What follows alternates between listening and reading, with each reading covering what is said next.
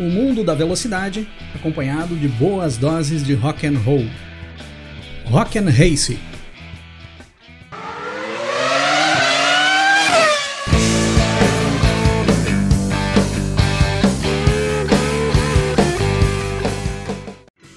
Fala pessoal, tudo bem com vocês? Dia de análise do Grande Prêmio do Japão 2022. E para começar, a gente vai direto para os comentários que vocês deixaram lá na live do TL2 na madrugada de sexta-feira, pra gente ver como é que tá o nível dos palpites de vocês por aqui. É aquela hora que a gente não sabe se ri ou se chora. Comentário do Enzo Gávio: "Não se assustem, esse palpite, apesar de surpreendente, é certeiro. No quali Verstappen, Leclerc e Russell. Para corrida, Alonso, Hamilton e Vettel. Surpreendente e certeiro. Às vezes não. O Tuareg, vamos lá na classificação: Leclerc, Max e Sainz. Para corrida, Max, Hamilton e Pérez. Inverteu as bolas no treino classificatório e na corrida colocou o Hamilton no top 3. Tá mal ainda, hein, Tuareg? O Luiz Augusto Saavedra no quali, Leclerc, Verstappen e Hamilton. Na corrida, Hamilton, Leclerc e Vettel. O cara tem que ser muito ruim em palpite para apostar em uma vitória do Hamilton. O Léo Senna tá dizendo aqui para nós no quali, Leclerc, Verstappen e Sainz.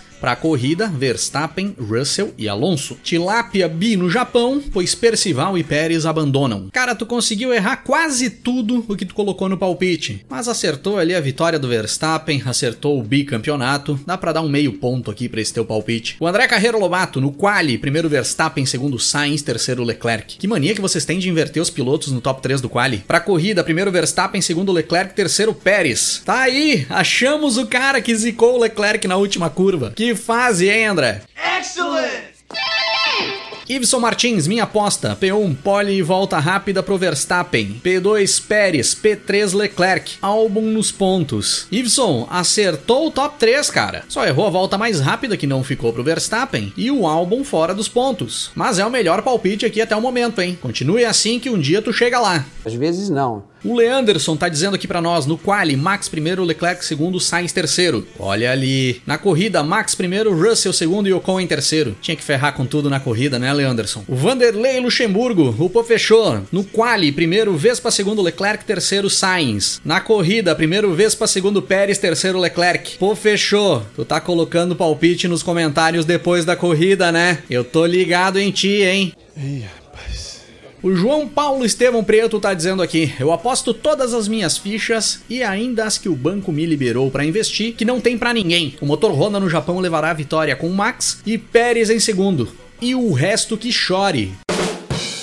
Grande Prêmio do Japão 2022, galera. Uma corrida angustiante que quase não aconteceu. Mas primeiro vamos direto para o treino classificatório lá no sábado. Treino classificatório com pista seca, depois de muita chuva nos treinos livres da sexta e a previsão de ter chuva para o domingo na corrida também. Então tinha toda aquela questão: quem sairia para o treino com acerto de chuva, quem arriscaria fazer o acerto para pista seca e depois ter prejuízo em ritmo de corrida no domingo. E aí nós tivemos um Q1 com os eliminados Alex Albon, Pierre Gasly, Kevin Magnussen, Lance Stroll e Nicolas Latifi. Vale destacar aqui o Gasly e o Stroll que caíram por ali, não é uma grande surpresa, mas são caras geralmente que têm chances de passar pelo menos pro Q2. No mais, tudo dentro do padrão. No Q2, pessoal, caíram por ali Ricardo, Bottas, Tsunoda, Zhou e Mick Schumacher. Tudo dentro do padrão, nada fora do que se esperava. E aí no Q3, destaque para pole position do Max Verstappen, conseguiu encaixar uma volta muito boa e superar as Ferraris. Charles Leclerc ficou em segundo com o Carlos Sainz em terceiro, Sérgio Pérez Pérez na quarta posição, o Esteban Ocon alinhou em quinto, uma ótima posição do Ocon com a Alpine, Hamilton em sexto e mais uma vez se esperava que a Mercedes pudesse classificar um pouco mais para frente, pelo que eles tinham apresentado nos treinos classificatórios, só que novamente não aconteceu. Alonso na sétima posição com a Alpine, George Russell em oitavo, também um pouco abaixo do que se esperava para o Russell, Sebastian Vettel em nono e Lando Norris em décimo. Uma boa posição do Vettel ali em nono também, hein? Vettel que sempre anda muito bem em Suzuka e não vinha fazendo diferente desde os treinos livres. Vinha andando bem o Vettel. E aí a corrida no domingo, pessoal. Antes da prova iniciar, chuva caindo. Uma chuva fraca, ia molhando a pista aos poucos, nada muito preocupante. Conforme ia se aproximando o horário da largada, essa chuva fraca ia virando uma chuva moderada. E no horário da largada, a chuva já estava forte e a pista estava bem molhada. Inclusive surpreendeu muito quando nós vimos que todos os pilotos largariam com pneus intermediários, porque com toda aquela água que tinha na pista, ficava meio óbvio que todo mundo deveria largar com pneu de chuva pesada, se os pneus de chuva pesada funcionassem. E no horário previsto, temos a largada. E uma briga muito boa entre o Verstappen e o Leclerc já na primeira curva de Suzuka. O Verstappen perde a primeira posição para o Leclerc ainda na reta, mas faz uma manobra muito boa, contornando a primeira curva pelo lado externo da pista, no meio de muita água, com muito mais velocidade que o Leclerc para sair na frente do Monegasco e retomar a primeira posição da corrida. Tínhamos um spray absurdo na pista, a visibilidade era praticamente nula e aí as confusões iam aparecendo espalhadas no decorrer dessa primeira volta. Vettel rodando, ainda na primeira curva, conseguindo retornar para a pista. O Guan Yu Zhou também rodando. Alex Albon abandonando ali com problemas no motor da Williams. E o Carlos Sainz estampando o muro de Suzuka. Uma batida forte do Sainz. Rodou sozinho, saiu da pista em alta velocidade, estampou a barreira de proteção. Safety car na pista e logo em seguida, bandeira vermelha. E aí, o fantasma de Spa-Francorchamps 2021 começava a circular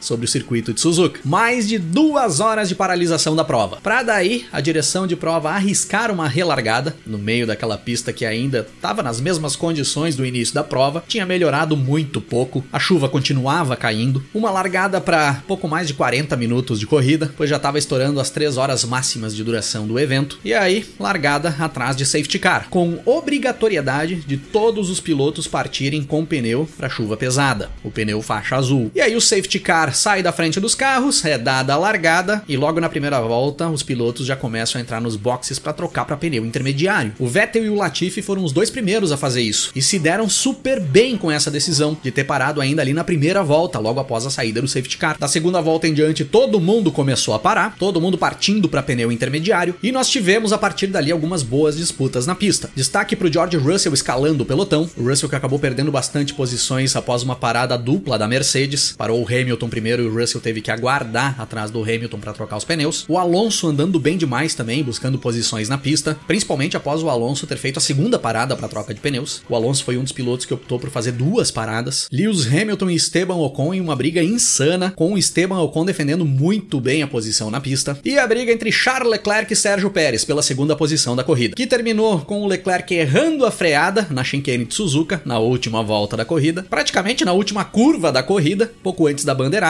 retornando para a pista mais para frente e cortando a frente do Sérgio Pérez, impedindo a ultrapassagem antes de os dois cruzarem a linha de chegada. E aí nós temos o final de prova com Verstappen em primeiro, disparado na primeira posição. Foi um passeio absurdo do Verstappen nessa corrida. Ninguém fez menção de andar próximo do ritmo que ele andava. Isso que em boa parte das voltas, principalmente na parte final da corrida, ele andou com o pé em cima no acelerador, sem precisar forçar mais nada, pois ele tinha a vitória embaixo do braço. Leclerc em segundo e Sérgio Pérez em terceiro, os dois cruzando a linha de chegada praticamente juntos. Após o Leclerc ter cometido o erro, ter cortado a chicane e depois cortado a frente do Pérez e segurado o Pérez atrás dele antes de cruzar a linha de chegada. Por conta desse erro, desse corte da chicane e por ter atrapalhado o Pérez na pista, 5 segundos de punição para o Leclerc no tempo total da corrida, o que acaba invertendo as posições entre ele e o Pérez. O Pérez vai para segundo, o Leclerc cai para terceiro. Corrida com pouco mais de 20 voltas dadas, mas como foi encerrada com bandeirada, ela foi disputada até o final do evento, mesmo que a quantidade de voltas tenha ficado longe do total previsto, a pontuação contabilizada para os pilotos é a total. E aí o Max Verstappen somou os 25 pontos da vitória, e com o Pérez em segundo e o Leclerc em terceiro, ele somou pontos suficientes para que esses dois caras não tenham mais chances de buscar ele na tabela do Mundial. Max Verstappen, campeão mundial de Fórmula 1 2022. Bicampeonato mundial para o Max Verstappen. Um título merecido para o Verstappen, que é hoje o cara que mais está pilotando dentro da Fórmula 1. O Verstappen é o piloto a ser batido hoje dentro da categoria. E essa vantagem que o Verstappen abriu ali no Grande Prêmio do Japão, na corrida em que ele conquista o título, dando um banho de pilotagem, literalmente, nos demais pilotos da pista, é um resumo do que ele fez na temporada 2022. Parabéns, Max Verstappen, título merecido. Sérgio Pérez ficou com a segunda posição. O Pérez até poderia ter feito uma prova melhor, ter andado mais, só que ele acabou ficando boa parte da corrida preso atrás do Charles Leclerc. Méritos do Leclerc também, que impediu a ultrapassagem do Pérez por boa parte da corrida. Mas foi uma corrida normal do Pérez, nada de muito especial. Assim como a do Leclerc, que acabou tendo grande problema com desgaste de pneus da Ferrari. É impressionante como esse carro da Ferrari desgasta muito mais pneu que o carro da Red Bull. E aí teve o agravante do erro ali na última curva da corrida. Não pode errar ali, né, Leclerc? Esse erro do Leclerc, na minha opinião, resume o que foi a temporada do Monegasco e da Ferrari. Se o Verstappen no Japão foi o resumo do que tem sido ele na temporada, o Leclerc no Japão também foi o resumo do que ele foi na temporada. Esteban Ocon numa quarta posição com a Alpine e bem demais o Ocon nessa corrida. Andou bem durante o final de semana, classificou bem pro grid de largada e fez uma corrida muito boa. Diferente do Leclerc, não errou enquanto tomou pressão do Hamilton durante a prova. E o Ocon tomou muito mais pressão do Hamilton do que o Leclerc tomou do Pérez. O Hamilton, na minha opinião, foi bem também. Não conseguiu ultrapassar o Ocon principalmente porque o carro da Mercedes não anda nada em reta. Era impressionante quando o Hamilton entrava nas retas para tentar buscar o Ocon e mesmo pegando o vácuo não conseguia alcançar. Ficou totalmente na mão do carro o Hamilton esse final de semana. Andou o máximo que o carro permitia. Então foi bem o Hamilton na minha opinião. Fez o que foi possível. Vettel na sexta posição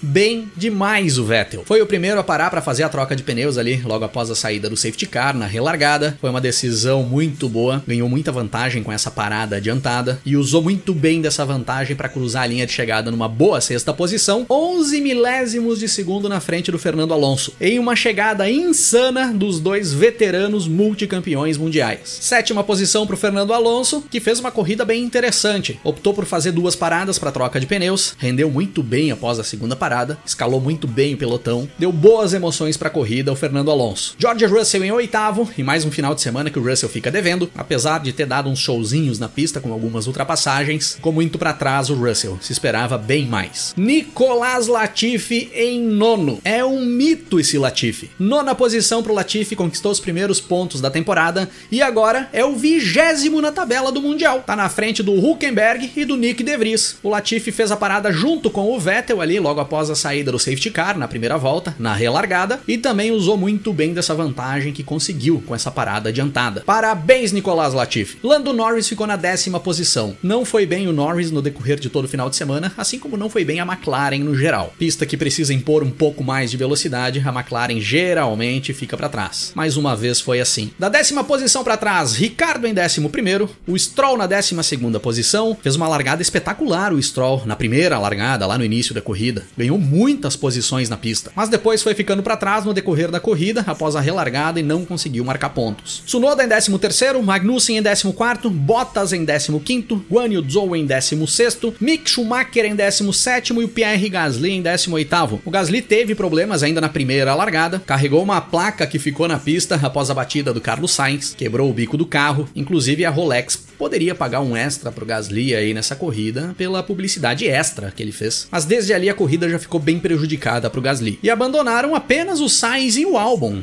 em uma corrida que tinha tudo para dar muitas confusões, muitas batidas, acidentes, enroscos, apenas dois abandonos. E o álbum abandonou por quebra no motor da Williams. O único que abandonou por acidente foi o Sainz. E foi barberagem do Sainz mesmo, tá? Perdeu o controle do carro sozinho e deu em cheio na barreira de proteção. Mal o Sainz nesse final de semana. Na minha opinião, pessoal, foi uma corrida boa dentro das possibilidades. Na realidade, ele foi uma corrida sprint, o que a gente viu agora nesse domingo. Mas em aspectos gerais, eu já achei bem melhor do que a corrida longa de Singapura pura. Uma comemoração de título bem estranha do Verstappen e da equipe ali naquele momento. Ficou bem sem graça o que aconteceu ali. O Verstappen estava dando entrevista após a prova sem saber que era campeão mundial ainda. Eu achei aquilo bem estranho. E aí ele é avisado pelo Johnny Herbert, que estava ali entrevistando ele, de que ele tinha conquistado o título mundial. E aí ficou aquela comemoração meia contida, ele tinha que voltar para dar entrevista. Eu nunca tinha visto isso não, hein? Pelo menos não que eu me lembre. De um piloto conquistar o título mundial e não fazer uma comemoração muito grande antes de começar todos todos os protocolos. Ficou estranho. E aí eu já entro aqui nas minhas considerações do que aconteceu nessa corrida. O Verstappen não sabia que tinha sido campeão ainda, porque quando ele cruzou a linha de chegada e desceu do carro ainda não tinha saído uma decisão sobre aquele corte da chicane feito pelo Leclerc, que poderia dar uma punição para ele. Mas principalmente porque pelo que se viu ali, as equipes nem sabiam ao certo quantos pontos seriam computados. Se seria 50% dos pontos, se seria a pontuação total, ninguém sabia ao certo o que, que seria pontuado ali ali. Nem mesmo a equipe de transmissão da corrida da Band, que estava transmitindo aqui para nós. Pois em certo momento foi colocado um gráfico na tela durante a corrida, informando a pontuação que os pilotos receberiam se a prova terminasse naquela forma que estava naquele momento, e ali estava mostrando a pontuação total. E o Sérgio Maurício até se irritou, e ele disse que aquilo estava errado, que não seria aquela pontuação que seria computada. Mas na verdade, pessoal, tá no regulamento que se a corrida for encerrada sob bandeirada no final do evento, se o evento tiver uma conclusão, não importa o número de voltas disputadas,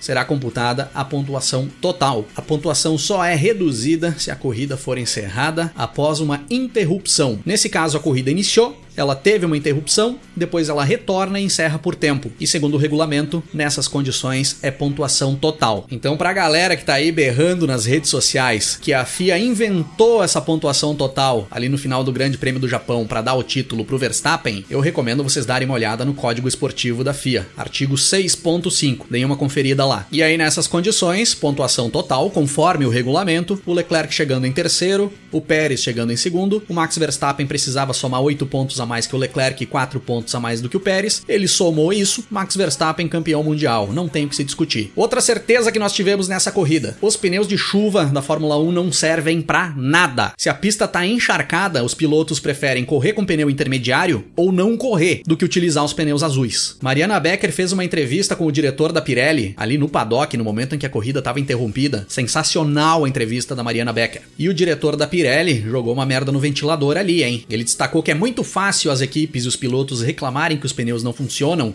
quando chega nessas condições de corrida que o pneu precisa ser utilizado. Só que quando a Pirelli chama as equipes e os pilotos para fazer teste dos pneus de chuva e melhorar os compostos e fazer o desenvolvimento desses pneus, as equipes se recusam, porque elas preferem fazer testes para desenvolvimento do carro. Então tem uma responsabilidade meio que geral aí, tá, galera? FIA, Pirelli e equipes. Todo mundo tem culpa nesse quesito. Se hoje nós não estamos conseguindo ver corridas com chuva, FIA, Pirelli e equipes são culpadas. A gente não pode só cair de pau em cima de um, tem que cair de pau em cima de todo mundo. Outra questão muito comentada aí, pessoal, nas redes sociais é a punição do Charles Leclerc ali no final da prova. Eu vi muita gente dizendo que essa punição do Leclerc foi injusta, que o Leclerc não levou vantagem nenhuma em cruzar a chicane ali naquele momento, pelo contrário, ele até perdeu vantagem na pista e que por isso não deveriam ter punido, ele deveria ter ficado na segunda posição. Eu já deixei bem claro por aqui, pessoal, desde quando eu comecei o canal, de que esse tipo de punição de tempo acrescido pro piloto, quando ocorrem essas saídas de pista, esses excessos de limites de pista, eu acho uma palhaçada. Não deveria existir esse tipo de coisa, pois esse tipo de punição, na minha opinião, inibe as disputas. Eu sou muito mais a favor de criar obstáculos para o piloto ali naquelas posições, como criar um caminho que o piloto precise percorrer para voltar para a pista, ou até mesmo colocar algum material ali que atrase mais o piloto caso ele saia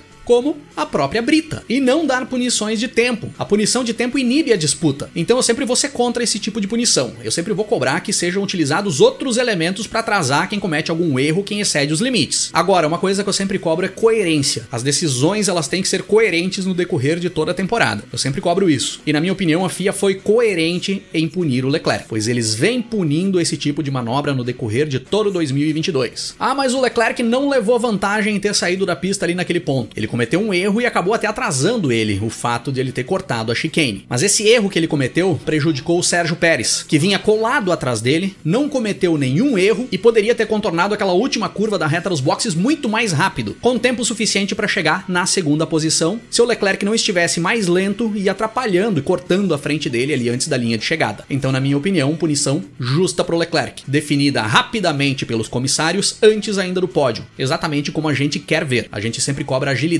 Sempre que os comissários demoram para tomar alguma decisão, a gente fica desconfiado que alguma coisa pode estar sendo manipulada. Tomaram uma decisão rápida e, na minha opinião, certa. Não vejo do que reclamar nesse ponto. E a reclamação dos pilotos e principalmente do Pierre Gasly em relação aos tratores na pista. Uma cena assustadora a gente viu por ali. O trator na pista removendo o carro do Carlos Sainz após a batida no início da prova e o Pierre Gasly passando por ali muito próximo dos tratores em alta velocidade. Nós temos no nosso grupo de membros do Rock and um integrante da equipe de resgate do do Grande Prêmio do Brasil, o nosso parceiro Léo Mil. E ele nos trouxe uma explicação. É totalmente normal os tratores entrarem na pista para remover carros enquanto há regime de safety car ou bandeira vermelha, que os carros estão andando mais lentos na pista. E isso é real mesmo, tá, pessoal? Se nós formos ver em Monza, por exemplo, no final da prova, quando o Ricardo abandona, é dado o safety car, o trator entra na pista para remover o carro do Ricardo e os carros vão passando por ali. Os carros estão na pista em movimento, enquanto o trator também está na pista removendo o carro do Ricardo. Esse é um procedimento padrão, tá, pessoal? Segundo o que o Léo nos informou, o trator só entra na pista após ser autorizado pela direção de prova. A torre de comando autoriza os marshals a entrar com o trator. No momento em que é autorizado o trator entrar na pista, os pilotos são avisados disso. Os pilotos estão sabendo que o trator está na pista. E aí, no ponto em que o trator está atuando, existe uma forte sinalização para que os pilotos possam observar isso e tomar mais cuidado. Isso é procedimento normal. As equipes e os pilotos sabem que é assim. Na minha opinião, e na opinião do próprio Léo, quando ele passa a explicação para nós, é que naquele caso ali faltou um pouco de sensibilidade para a direção de prova. Como foi dada a bandeira vermelha e as condições do tempo eram ruins, a visibilidade era baixa, a direção de prova poderia ter esperado todos os carros se recolherem e aí liberar o trator para entrar na pista. A prova já estava parada mesmo, não tinha o porquê fazer uma correria para tirar o carro do Sainz dali. Então faltou uma sensibilidade da FIA nessa situação. Poderia ter esperado mais. Mas o procedimento é normal, tá, pessoal? Trator na pista com carros em movimento é normal. E o que precisa acontecer é eles andarem em baixa velocidade e com extremo cuidado para que nada aconteça com eles, com os próprios pilotos e até mesmo com os marshals que estão ali trabalhando para fazer o resgate do carro. E aí o Pierre Gasly acabou tomando uma punição ali por aquele momento. E o Pierre Gasly tomou uma punição por excesso de velocidade sob regime de bandeira vermelha. Logo depois que dá o acidente do Sainz, o Gasly vai para os boxes para trocar o bico do carro, pois ele tinha batido na placa e tinha levado a placa junto. Na volta de retorno do Gasly, após essa parada, o Gasly tem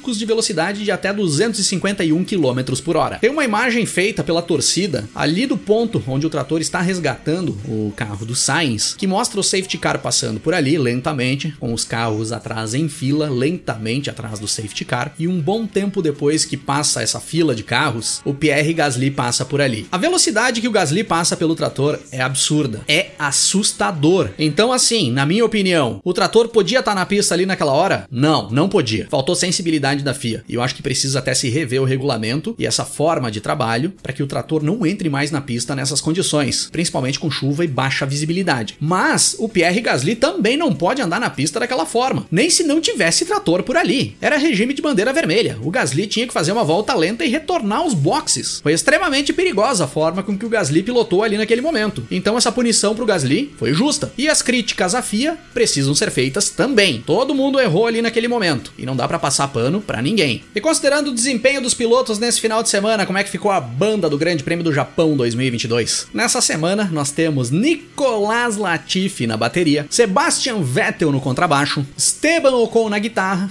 e Max Verstappen, o frontman da banda, nos vocais. E eu vou colocar aqui o Carlos Sainz e o Charles Leclerc para carregar a aparelhagem. O Sainz porque errou e acabou com a prova dele ainda com menos de uma volta dada. E o Leclerc porque errou no final da prova e entregou o título de mão beijada pro Verstappen. O Sainz e o Leclerc nessa corrida são o resumo do que foi a Ferrari no decorrer de 2022. Nossas roupas pelo chão, me perdendo em teus beijos. Na classificação de pilotos, pessoal, o Pérez passa o Leclerc agora e retoma a segunda posição. E a briga pela segunda posição vai ficar entre esses dois caras aí. O Russell nesse momento tá na frente do Carlos Sainz e o Hamilton já fica um pouco mais para trás dos dois. Lando Norris tem uma boa folga na frente do Esteban Ocon e deve se consolidar ali como o primeiro dos últimos, mas vale a pena prestar atenção no francês, que tem pilotado muito em algumas provas no decorrer de 2022. E o Latifi agora é vigésimo, na frente do Huckenberg e do Nick De Vries. Finalmente, em um campeonato de 20 pilotos, o Latifi consegue ser o vigésimo colocado. Já é superação do canadense. Nos construtores, a Red Bull é praticamente campeã e eu acho que a Ferrari vai ser a segunda colocada. A Mercedes não deve alcançar a Ferrari, não. E a Alpine retoma o quarto lugar da McLaren. Volta a ser a quarta colocada a Alpine. Quem subiu aí nas últimas corridas foi a Aston Martin, que agora tá brigando com a Alfa Romeo pela sexta posição, e Haas e Alfa Tauri brigam pelo oitavo posto. A Williams é a última colocada e não tem o que fazer. Fugindo um pouco agora do Grande Prêmio do Japão, galera. Vou dar um rápido destaque aqui para questão questão do teto de gastos. Só se fala noutra coisa. A FIA adiou um pronunciamento da semana passada para esse, era para ter sido na quarta-feira da semana passada, acabou jogando pro dia 10, a segunda-feira, ontem, sobre o que que rolou aí com Aston Martin e Red Bull nessa questão aí de uma possível quebra do teto de gastos. A Aston Martin só teve um problema de procedimento, um problema processual de entrega de informações. Para essas questões é apenas uma multa leve para a equipe como aconteceu com a Williams. A Williams também teve esse problema na entrega da documentação. A Red Bull teve problema de procedimento, teve problema processual e também estourou o teto de gastos. Pela declaração da FIA, foi um estouro leve, que fica dentro de até 5% do valor. O regulamento prevê, para um estouro de até 5% do teto de gastos, uma punição por multa ou uma punição esportiva leve. A FIA apenas apresentou isso. Ela não apresentou nenhum detalhamento do que seria esse estouro, por que que isso aconteceu e aonde a Red Bull pode ter sido beneficiada com esse estouro. E eu até acho isso um absurdo, porque se eles já prorrogaram o anúncio dessa informação da semana passada para essa, por que já não apresentar detalhado? Fizeram o que da semana passada até essa aqui? Isso que eles apresentaram, eles já sabiam na quarta-feira passada quando era a primeira data prevista para apresentação das informações. Apresentaram na segunda-feira, pós-Grande Prêmio do Japão, e daí agora só tem corrida daqui a 15 dias, eles não tomam pressão no paddock, e ainda não apresentaram nada de detalhamento disso, e muito menos a punição definitiva que eles devem aplicar à Red Bull, que na minha opinião deve ser a punição que está em regulamento, pois o regulamento foi aceito por todas as equipes, o que provavelmente vem acarretar em uma multa um pouco mais pesada, o que para a Red Bull não deve significar nada. Eu não duvido que a FIA se enrole para apresentar essa punição. Até o momento que eu tô gravando o vídeo aqui, nada foi anunciado ainda. E não me impressiona nada se isso for empurrado com a barriga por muito tempo ainda. Então eu não vou dar uma opinião definitiva sobre isso até não sair um detalhamento do que aconteceu. Mas que a FIA tá bem enrolada para apresentar isso, fica visível. Conversando ontem no grupo de membros aqui do canal, um dos membros aqui do Rock and Racing e meu amigo, o Vando Monteiro, que inclusive é integrante do canal Resenha F1, falou um negócio que eu concordo concordo muito. Boa parte dos problemas que nós vemos hoje dentro da Fórmula 1 vem acontecendo porque a FIA, historicamente, cede às vontades das grandes equipes da categoria. Isso não é de hoje. Recentemente nós vimos a FIA enrolada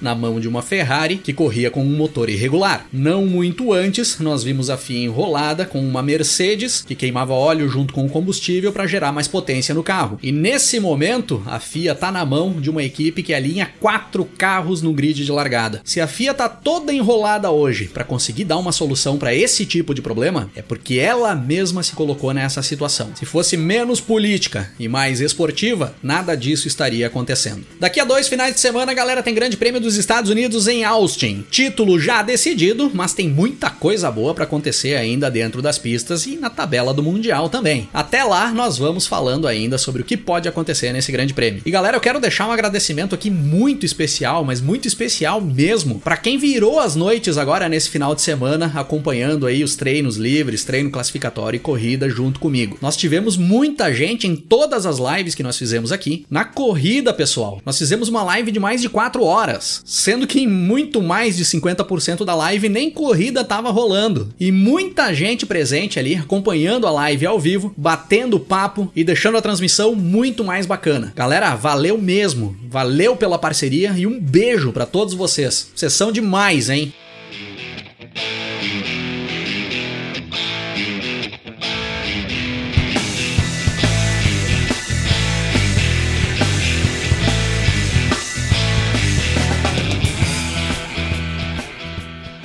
No ano de 1976, quando era realizado o primeiro Grande Prêmio do Japão da história no circuito de Fuji, Aquela decisão histórica de título mundial entre o inglês James Hunt e o austríaco Nick Lauda, era lançado o álbum Jailbreak, sexto álbum de estúdio dos irlandeses do Tim Lizzy, álbum que catapultou o Tim Lizzy para as grandes bandas do hard rock internacional, principalmente com seus dois grandes hits do álbum, a faixa título, a faixa 1 do disco, Jailbreak, e também a faixa 6 do disco, The Boys Are Back in Town, que é a faixa que nós vamos ouvir aqui para encerrar o episódio de hoje. Fiquem aí com The Boys Are Back in Town, do álbum Jailbreak do Tim Lizzy.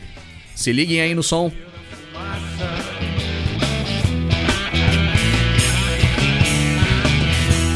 Do bom e velho rock and roll.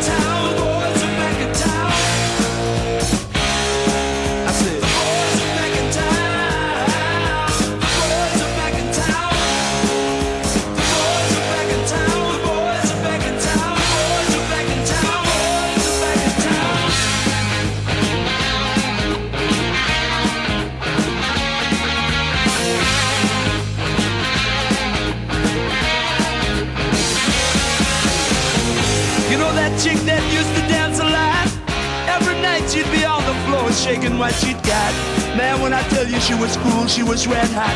I mean, she was steaming. And that time over at Johnny's place, well, this chick got up and she slapped Johnny's face. Man, we just fell about the place. If that chick don't wanna know, forget her. The boys are back in town. The boys are back in town. I said.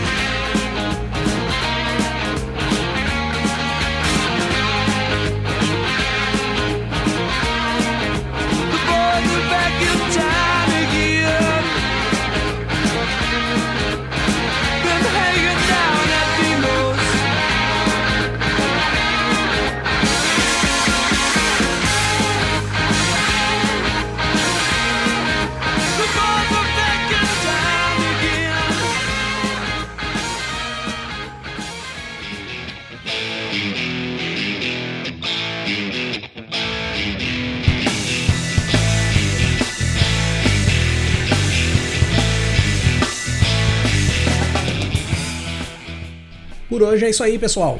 Se curtiu o nosso conteúdo por aqui, dá uma passada também no nosso canal no YouTube, é youtube.com/barra